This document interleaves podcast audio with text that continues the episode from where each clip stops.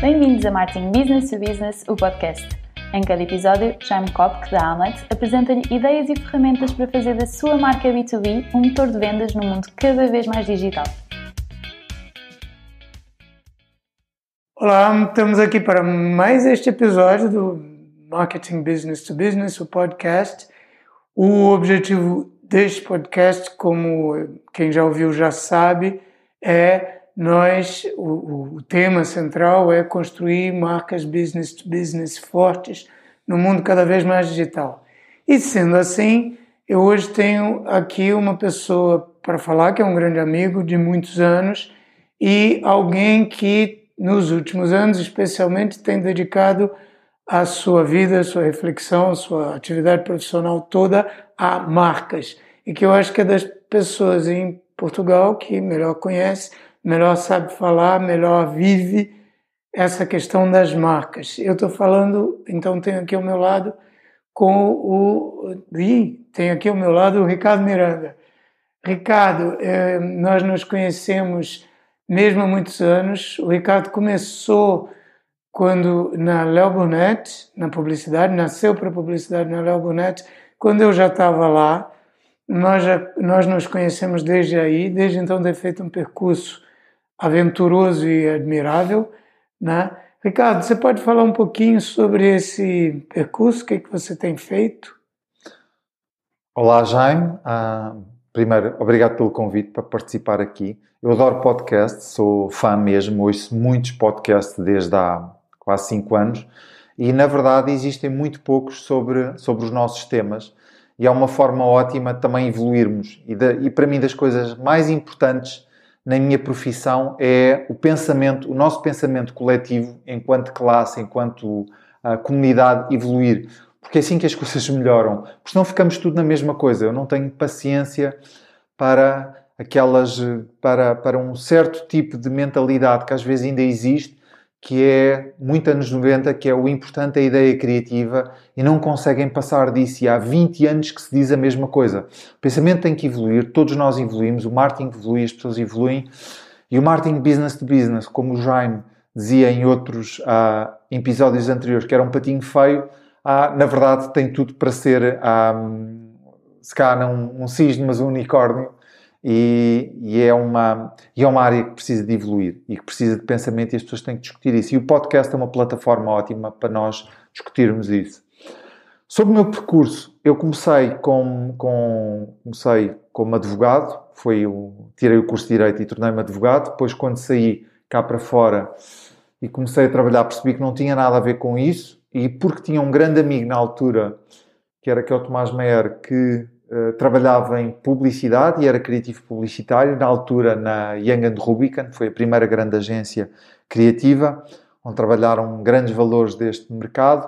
Um, ele, ele falava muito sobre criatividade, sobre publicidade, e quando eu decidi mudar de advocacia para outra coisa qualquer, eu percebi que eu queria ser uh, algo que não tinha absolutamente nada a ver com o meu percurso até então, portanto fazia todo o sentido, que era ser criativo publicitário.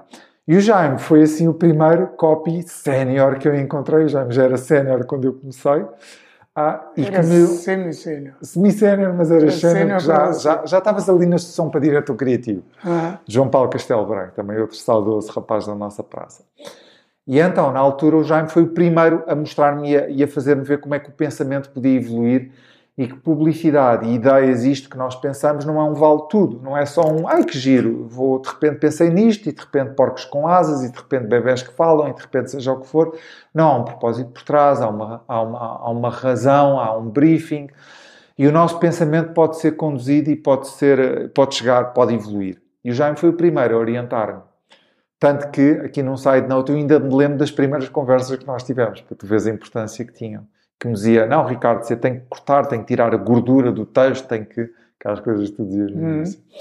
E então, depois estive na Leo Burnett, depois na Leo Burnett fui durante um breve período, muito curto período, durante breve, enfim, um ano e meio, fui à um, gestão de contas, portanto, fui trabalhar com americanos que eram um, aquilo que se chama accounts, portanto, faziam aquilo que era uma espécie do. Na altura, eram os criativos, eram há diferentes de, o departamento de contacto que geria os clientes era quase uma espécie de Benfica e Sporting, ou Benfica e Porto, ou o que for.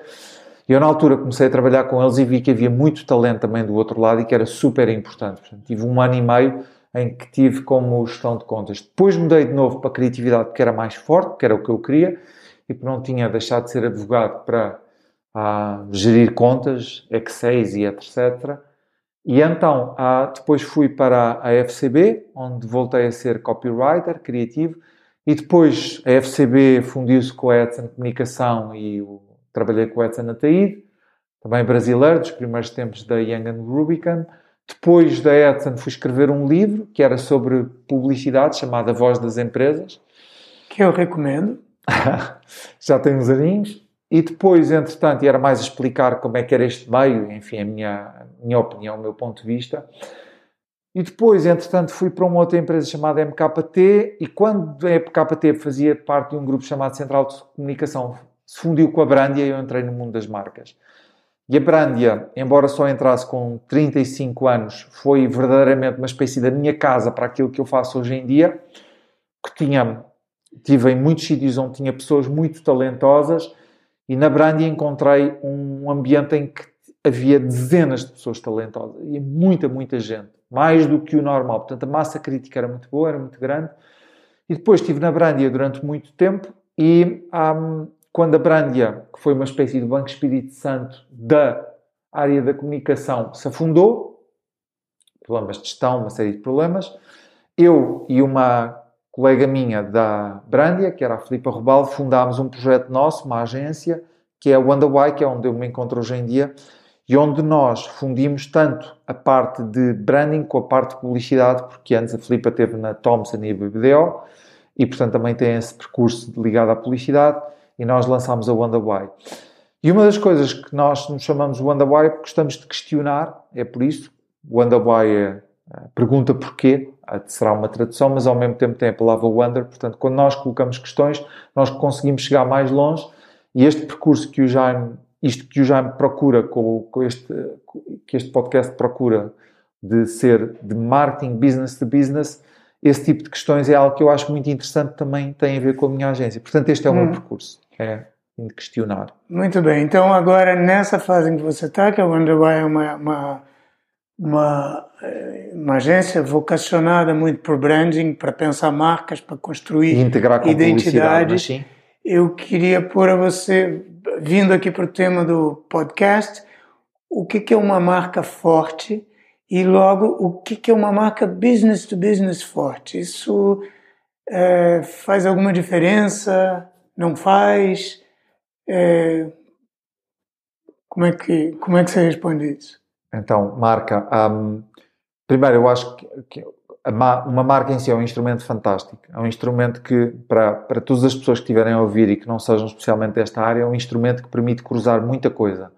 Permite cruzar conhecimento de marketing, permite cruzar criatividade, permite cruzar um certo tipo de pessoas que sejam um bocadinho mais artísticas, conseguem também uh, ligar-se a uma marca. Uma marca é aquilo que permite estabelecer a ligação entre uma empresa e todas as pessoas com quem ela tem que falar, aquilo que pomposamente nós dizemos, ou o termo técnico é stakeholders, em, na nossa profissão, que é nós, através de uma marca, conseguimos falar com tanto as pessoas da rua, o homem e a mulher da rua, ou seja, os nossos consumidores, os nossos clientes, mas também conseguimos falar com acionistas, conseguimos falar com colaboradores e hoje em dia é absolutamente básico. Qualquer marca precisa de ter integrada a comunicação interna para os seus colaboradores. São eles que são os maiores embaixadores de uma marca, são as primeiras pessoas a ir para as redes sociais, a falar com os amigos, a falar com todos os públicos com que elas se dão sobre a empresa, ou seja, sobre a marca. E, portanto, uma marca hoje em dia, uh, aquilo que é o elemento humano, é um elemento muito humano de uma empresa e permite cruzar muitas coisas, negócio, criatividade, pessoas, uh, tudo. Um, uma marca tem outra coisa que é uma marca é e é assim que eu penso uma marca que é aquilo que se pode chamar a personalização e hoje em dia a personalização da percepção. Uma marca é um alinhamento de percepções. Começou por ser uma unificação de percepções, ou seja, a marca não é aquilo que eu digo que a minha empresa é, é aquilo que eu digo que a minha empresa é, alinhado com aquilo que as pessoas que conhecem a empresa dizem que ela é, que as pessoas que não conhecem a empresa dizem que ela é, sejam jornalistas, clientes, todos.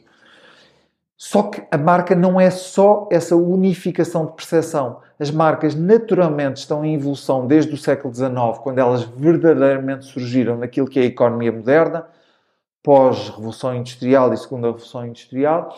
E então, as marcas que no início serviam apenas para marcar e identificar aquilo que era um certo produto, e eu, pacato cidadão ou pacata cidadã, ia a uma mercearia, ia a um grande armazém e tinha que escolher entre duas compotas ou doces diferentes, e se visse um determinado símbolo de uma marca num, num produto, eu sabia que era da quinta X e como eu achava que aquela quinta X, porque tinha essa informação, era melhor, eu ia comprar daquela quinta e não da outra quinta ou da outra pessoa que também fazia aquela compota. E ela começou para isso, ela começou por ser uma identificação.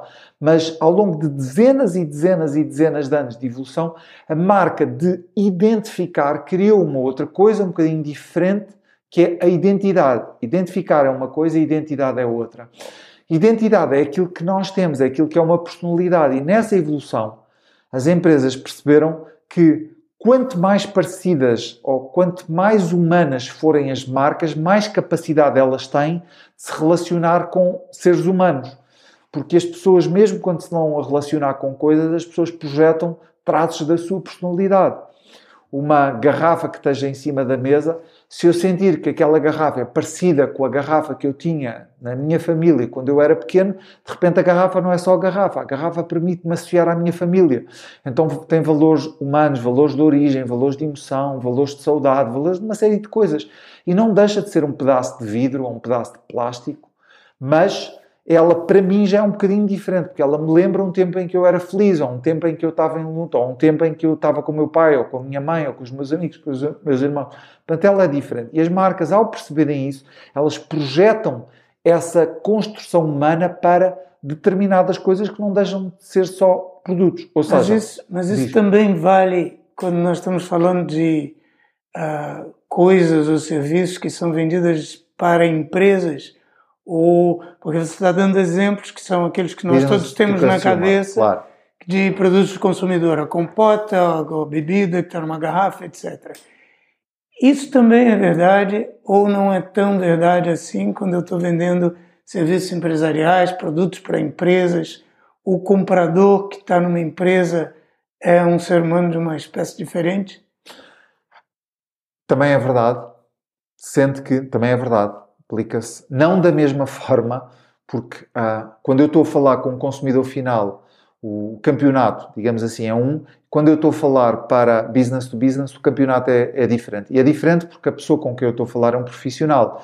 Quando eu estou a falar para o consumidor final, eu, isto é genérico, em qualquer departamento criativo, qualquer profissional de comunicação de uma agência que passe um dia a estudar um tema qualquer, ele fica a saber mais do que o consumidor final. Sobre compotas, que era o exemplo que eu estava a dar, mas sobre ténis, sobre outra coisa qualquer, o normal é eu ficar a saber mais do que aquela pessoa que, na verdade, não não, não emprega tanto tempo ou não investe tanto tempo a saber sobre aquele produto. Claro. Quer simplesmente pôr barrar na torrada, comer, sabe bem, é ótimo, fui ver atrás, não tem muitos Zés, parece-me natural, faz bem a mim, faz bem aos meus filhos, está ótimo.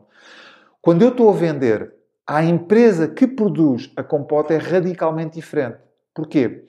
Porque eu naturalmente estou uma semana a estudar aquele tema e vou achar que sei muito, mas quando eu vou falar com profissionais daquela empresa, eles estão há 25 anos a produzir compotas e sabem tudo sobre aquilo. E eu não posso sequer pensar que eu em uma semana, ou duas ou três, ou mesmo que esteja um ano a trabalhar com aquela empresa, eu vou saber mais do que eles. Eu não sei, porque eu na verdade trabalho com aquela empresa de compotas, entre aspas, há pá, dedico, mesmo que seja um dos meus melhores clientes, eu, na melhor das hipóteses, vou dedicar um mês de, de um ano.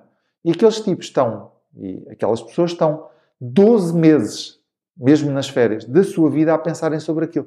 Mas eu não sei. Eu não sei quais são as melhores laranjas, se são colhidas em que país, em que altura do ano, e se não são laranjas, são figos, e se não são figos, são outra coisa qualquer. Eles sabem tudo sobre isso. Portanto, quando eu vou trabalhar com uma empresa e o negócio é business to business, aquilo que é a minha exigência tem que ser muito maior, não é que na outra não seja maior, mas aqui é um desafio muito maior porque eu não consigo saber mais do que o meu cliente. Do, e qual é o papel da marca aí, então? final. O papel da marca é que aquilo, aquilo que eu estava a dizer em termos de estava a dizer que as marcas estão a fazer uma evolução para serem cada vez mais humanas, porque é assim que elas conseguem relacionar com pessoas eu tenho que pensar que na parte técnica eu não vou saber tanto como o meu interlocutor, ou seja, como o meu cliente direto, uhum. eu não vou saber tanto como ele, mas eu sei sobre a parte daquilo que é o negócio de qualquer um de nós, o teu negócio, o meu negócio, que é o negócio de empatia. E essa capacidade de gerar empatia, de gerar esse laço com o, com o cliente final, eu preciso de passar para o meu cliente e eu preciso de passar para esta empresa. Mesmo negócios business to business, hoje em dia as pessoas, os nossos consumidores finais, se quisermos, eles têm acesso à informação, eles vão ao site, eles procuram e eles conseguem, ah, vão, vão procurar se a empresa está, e tu falaste sobre isso nos primeiros episódios, se a empresa, que tipo de negócio é que, ele, que ela tem, qual é o contributo que ela tem para a sustentabilidade? E sustentabilidade aqui não é só sustentabilidade ambiental, mas é social, económica. Se preocupa com os colaboradores, que programas é que tem, como é que ela se relaciona, se ela, se o produto que ela tem, final, ah, assina acordos de fair trade, se paga bem às pessoas. Ou seja, isto é muito mais complicado.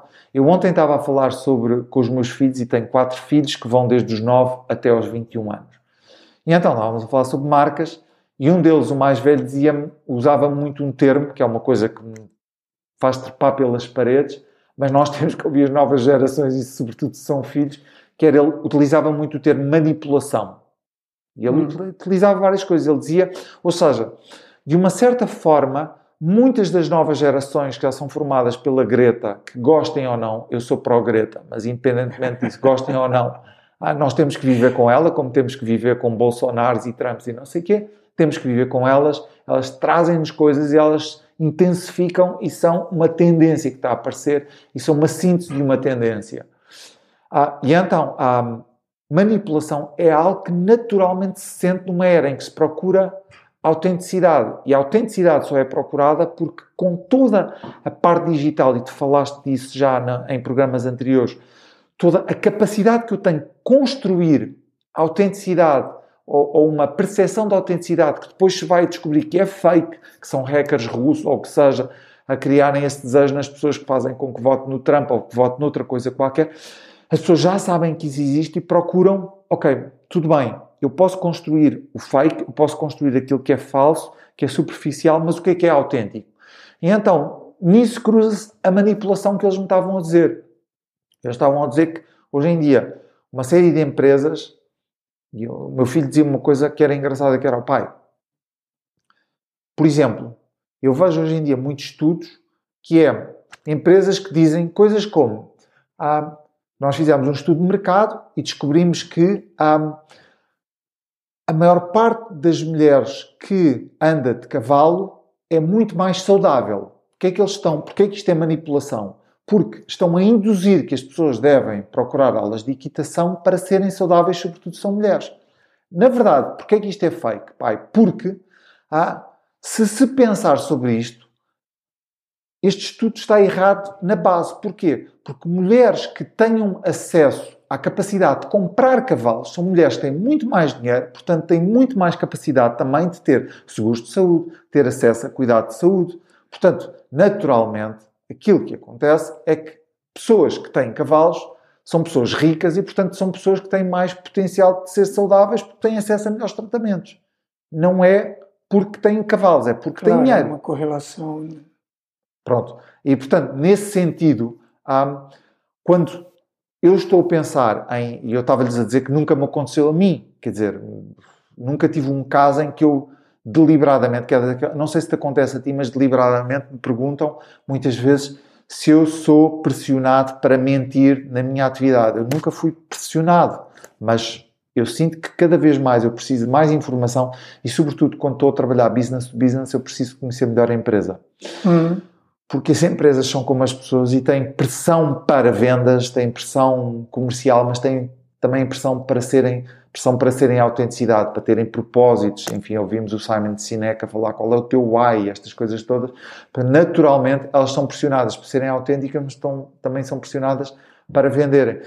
Isto é o normal em qualquer pessoa, em qualquer empresa. E, portanto, há, isto para dizer, eu acho que o movimento de procura de autenticidade e procura de humanização é o mesmo em, em, em marketing business to consumer e marketing business to business, mas depois o jogo joga-se de forma diferente, não é igual. Eu acho que é um papel eh, muito importante, muito relevante para a marca. Eh, essa questão da identidade é, é fundamental, mas ela tem, é, tem, vamos dizer, camadas emocionais do racional para o emocional, uhum. É, camadas que vão aprofundando cada vez mais. E às tantas, a gente pode já ir para a, a, uma, a necessidade, já começar a pensar numa necessidade de aprofundamento emocional muito grande, quando, é, mesmo quando eu estou na camada mais superficial do, do simplesmente deixar claro o que, que aquela empresa faz o que, que ela tem de diferente face à concorrência, já é uma identidade e já é muito importante para a escolha mesmo de um, uh, de um potencial cliente que uh, cujo trabalho de pesquisa sobre a empresa vai ser mais aprofundado do que o do consumidor. Porque mesmo um potencial cliente que, que que aprofunde muito na pesquisa sobre as empresas que ele vai contactar, há milhares e milhares e milhares de, empresa, de empresas. E como é que ele decide quais são aquelas quatro, cinco, seis ou dez que ele vai ter tempo de pesquisar com profundidade? Há uma escolha, há uma shortlist que tem que ser feita e que eu não posso fazer, eu não posso pesquisar milhares de empresas. Eu tenho que pesquisar umas quantas, aprofundar sobre umas quantas como é que eu decido quais são essas? E se eu, num primeiro momento, já não tiver um indicador, que é muito parecido com o indicador da compota, né? É, que é eu tenho que chegar depressa a qualquer coisa que eu sinto, ah, esta é melhor para mim, por quê? E a partir daí eu tenho três ou quatro ou cinco e eu vou aprofundar. E nesse aprofundamento podem entrar tanto uh, uh, elementos, argumentos muito racionais, né, como é, elementos de empatia. E, e, e, a empatia no business to business, e, especialmente quando a gente fala em serviços, por exemplo, a empatia é altamente importante, por muito que a gente pense que não. Mas se a gente pensar numa consultora de TI, qual é o fator decisivo no fim do dia, numa empresa que vai me prestar serviço durante três ou quatro ou cinco anos, e a qual eu estou integrando entregando um sistema crítico para a minha empresa é confiança. E confiança é confiança naquelas pessoas, no que elas estão me dizendo, na capacidade de resposta que elas vão ter, no se eu acredito ou não naquilo que elas dizem. Então, esses fatores emocionais, eu diria que são tão importantes quanto né, B2B e B2C, uh, só que eventualmente é mais é, difícil comunicá-los no B2B porque estão mais porque estão mais fatores em jogo, estão mais argumentos em jogo e normalmente quando você está falando nesse tipo de compra, principalmente se for uma compra complexa no B2B, justamente o trabalho de aprofundamento, de pesquisa de informação do decisor vai ser muito maior. O BTB é mais técnico, como tu estás a dizer. Que tu falaste a um determinado nível, quando eu vou procurar uma empresa e, sobretudo, quando, quando eu procuro empresas, quando é um mercado business to business, eu ponho o chapéu do profissional. Eu acho que tu falaste disso num episódio anterior. O que é diferente do papel que eu estou descontraídamente como pai ou como marido ou como o que seja a comprar coisas num supermercado. Estou mais uhum. descontraído. Quando eu estou a contratar alguém business to business, ah, normalmente pressupõe-se mais que eu seja não um consumidor, mas um cliente. E um cliente implica uma ligação, implica mais tempo. Portanto, a minha primeira o meu primeiro aproximação, o approach, se nós quisermos, é que empresa é esta, o que é que ela faz. Ou seja, que Sim. nome é que eu escolhi quando eu estou a construir uma marca e qual é o descritivo de produto. Ou seja, ela chama-se Swing, o que seja. Swing, o que é que isso quer dizer? Serviços integrados de resolução de litígios. Não interessa. Pronto, ok, eu fico a saber o que é, eu estou à procura de aspiradores, não quero de profissionais, não quero, não tenho nada a ver com litígios, nem ligo. Portanto, há esse primeiro. Mas depois, se eu estiver dentro dos litígios, hum, entra aquela parte que tu estavas a dizer da confiança. Sendo que para mim a confiança tem uma coisa que é. Confiança, ponto um, é essencial a qualquer marca. Aí é de qualquer uhum. uma. No business to business é um bocadinho diferente porque a confiança que tu falas, e estavas a falar no TI uh, no, ou no IT, que é, portanto, na parte de tecnologias de informação, que nenhuma empresa hoje em dia dispensa, e que é uma coisa vista como muito técnica, e se falhar eu não consigo que a minha operação ande, ou seja, se o meu computador não uhum. funcionar, uhum. se a minha net não funcionar, não consigo entregar nada. Portanto, entro logo em, em, em modo de, de urgência completa, Portanto, onde parece que a marca não é tão importante. Mas há aí um, um elemento absolutamente essencial na confiança que tu estavas a dizer, que é a confiança não tem só a ver com a reputação da empresa e não tem só a ver com a forma como está o site, etc., mas também tem a ver com quando eu estou numa reunião, isto tem a ver com aquilo que se chama o Customer Journey, portanto, o percurso que é, eu estou numa reunião e eu vejo que a pessoa que está do outro lado me está a compreender. Hum. E essa compreensão é a empatia, eu perceber, eu sentir que sou percebido e a minha e a construção da confiança começa aqui. Eu tenho um ser humano do outro lado que percebe de que é que eu estou a falar. E nós muitas vezes temos isso, que é estamos a falar com alguém que não percebe nada do que é que nós estamos a dizer. Nós estamos a dizer uma série de termos para ver se nos orientamos e não há de todo um alinhamento. Portanto, eu percebo que ali, das duas, uma, ou eu não faço negócio com aquela pessoa, ou então, se eu fizer, eu vou ter que ter mais paciência, porque aquilo não vai ser fácil, porque a pessoa não sabe verdadeiramente do que é que eu estou a falar. Uhum. Eu acho que a confiança nesse sentido começa daí, começa de eu perceber que estou sentido estou a ser percebido. E isso é trabalho de marca também. Há uma coisa que eu, que eu, que eu gostava de dizer aqui que era, e que tem a ver com o Jaime tem toda a experiência de, de publicidade, porque foi durante muito tempo só copywriter de publicidade, e eu também tenho essa experiência que é a publicidade exige a chamada de atenção, exige impacto, e a, e a publicidade é altamente visível. Quando nós estamos a falar de publicidade, e se o foco for se entregar a uma agência de publicidade um determinado trabalho, ela vai chamar a atenção. E é isso, é tipo um in your face. O branding, e em business to business também tem a ver com isso, o branding lida com uma coisa que é ah, quase contra a natura em publicidade, que é a invisibilidade. E a invisibilidade começa no quando eu estou numa reunião, eu não tenho que chamar a imensa atenção, eu tenho que sentir, eu tenho que fazer a outra pessoa sentir que ela é compreendida por mim, por mim e que eu não vou ser um chato que estou sempre a chamar a atenção.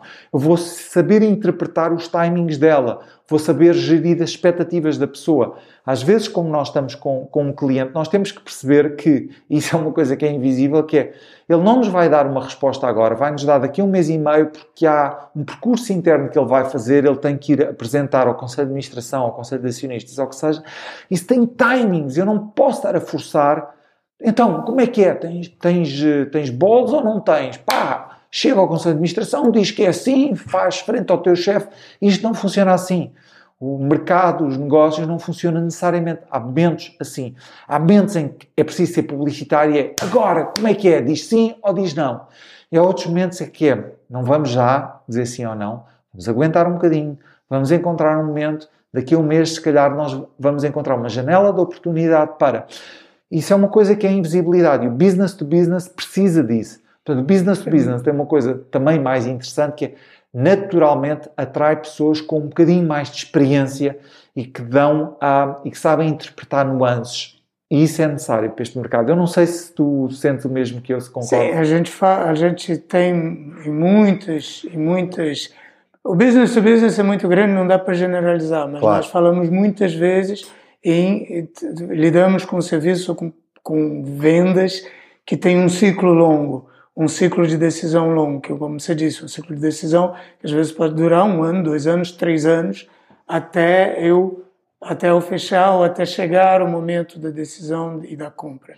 Então a marca tem também esse papel de sustentar, né, de sustentar essa confiança durante esse tempo.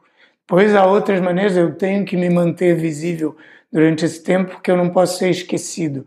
Uma das Há formas de não ser esquecido, que são comunicação e comunicação publicitária muitas vezes, e é uma forma de não ser esquecido que é eu fiz uma, uma eu implantei um chip no cérebro da outra pessoa, que é a marca, que está lá, né? E a marca tem essa permanência, chama de invisibilidade, eu chamaria de permanência. Ela, ela tem uma duração, ela não é esquecida só porque eu não falei dela durante uma semana.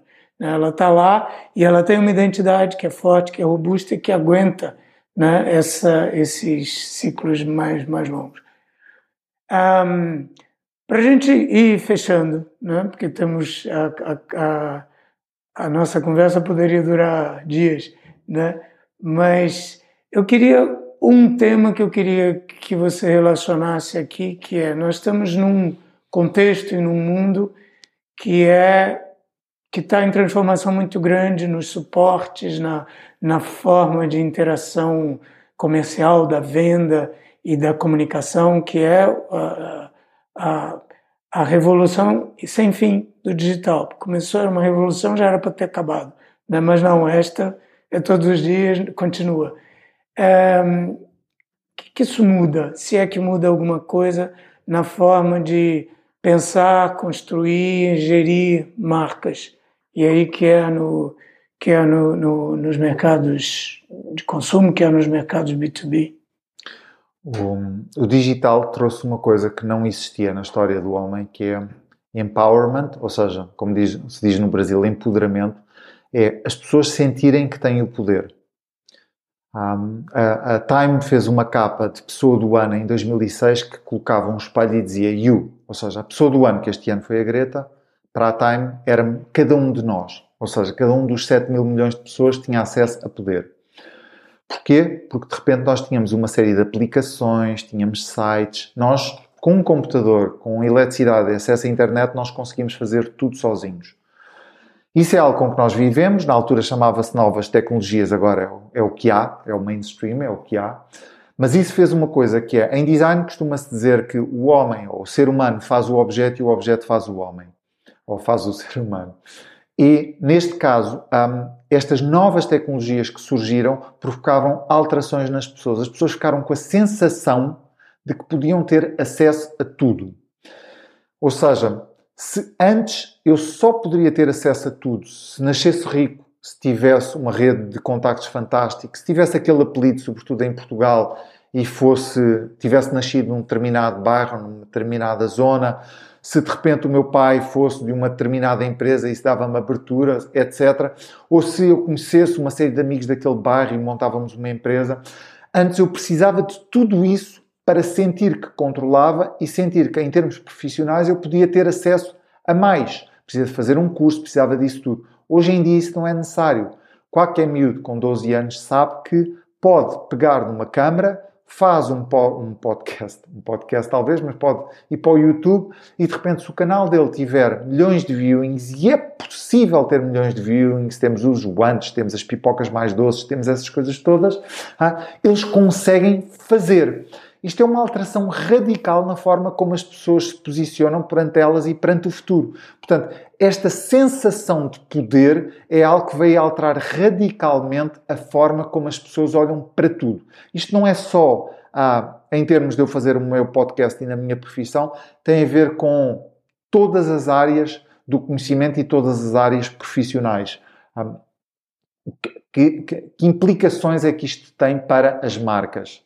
Se eu antes construía a minha marca, quando eu digo antes, digo desde o século XIX até aos anos 90, onde eu encontrei o Jaime e onde eu me formei, aquilo que eu tinha a fazer, eu fazia anúncios, mandava os anúncios e depois alguém, a empresa, talvez fizesse um estudo de mercado que me ia dizer se o anúncio tinha tido notoriedade, se tinha havido vendas e se fosse business to business, eu conseguia saber um bocadinho mais através de marketing direto, que era o que se chamava na altura, depois virou marketing relacional, e eu conseguia ter alguns dados sobre se a minha comunicação era eficaz ou não. Mas o consumidor estava lá, eu estava aqui, eu simplesmente falava com ele. Tinha alguma interação, mas pouca. Hoje em dia, não só com estes instrumentos todos digitais, eu não só consigo ter interação direta, como a pessoa que está do outro lado sente que tem o direito e tem o dever de controlar a minha própria marca. Ou seja, ela, ela vai sentir que a, a, marca que eu estou a construir deve passar também pelas opiniões dela. Porque, na verdade, ela vai influenciá-la. Isso muda radicalmente a forma como eu vou fazer a minha marca, porque eu não me limito a dizer, a, a montar a marca, eu tenho que prever nessa construção a opinião de todas as pessoas com quem eu me vou dar. Isso é diferente. Há uma espécie de empowerment de toda a gente e as pessoas ficam a sentir que têm o direito de impor aquilo que elas acham que a marca deve ser. Isso é um bocadinho ainda problemático para as empresas. Eu lembro de ter um, lembro de um caso no, em 2007 em que nós estava na Brandia lançámos um, um, um, produto que era o, Vodafone Web Phone. Vodafone Web Phone era uma espécie de concorrente do Skype que permitia às pessoas falar de computador para computador.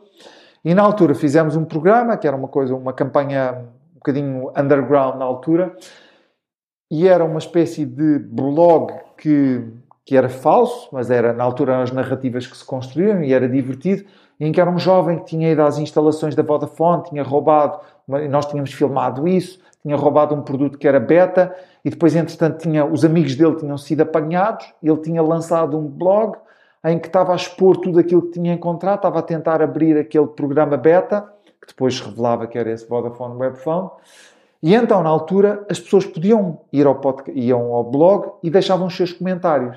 E os comentários que se deixava, e estávamos em 2007 e ainda não sabíamos o que, é que era o fenómeno de hate e de trolls e de coisas do género, eram de uma violência e de uma agressividade verbal que eu lembro na altura a Vodafone não estava preparada e nós na agência também não estávamos preparados para receber aquilo. Nós achámos que as pessoas iam achar piada, umas iam achar que iam perceber que aquilo não era, era uma brincadeira, uma ficção que nós estávamos a construir, mas eu lembro da reação dos decisores da Vodafone na altura foi de que isto?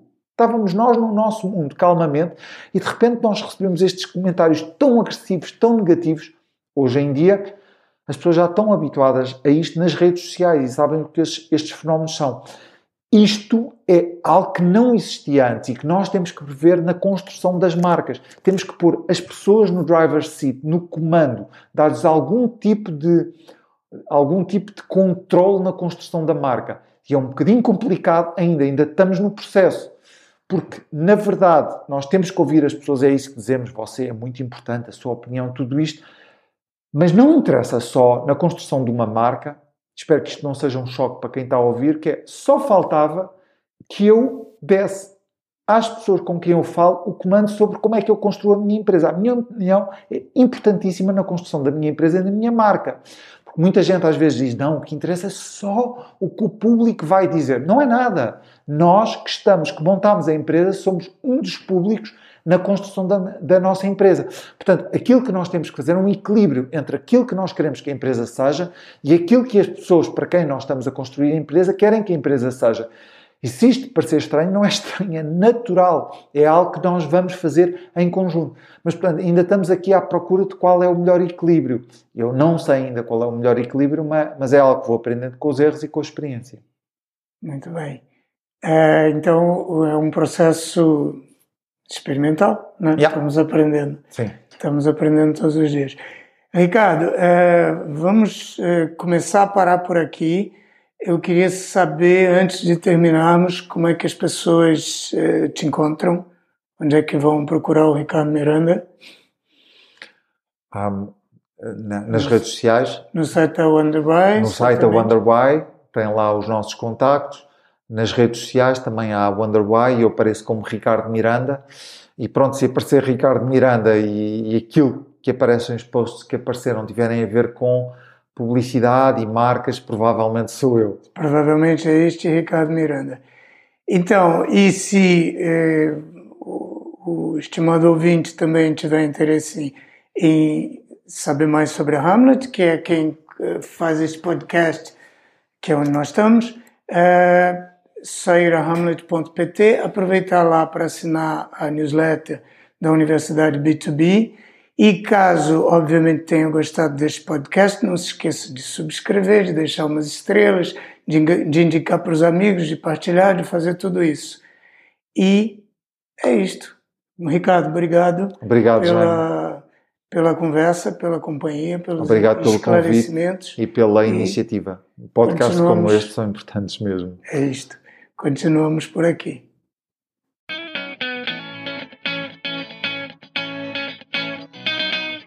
Acabou de ouvir Marketing Business to Business, o podcast da Amlet B2B. Se gostou, não se esqueça de fazer like, partilhar, deixar o seu comentário e subscrever no seu canal preferido. Para ver as notas desta conversa, vá a amlet.pt blog. E em breve voltaremos com mais um episódio de Marketing Business to Business, o podcast.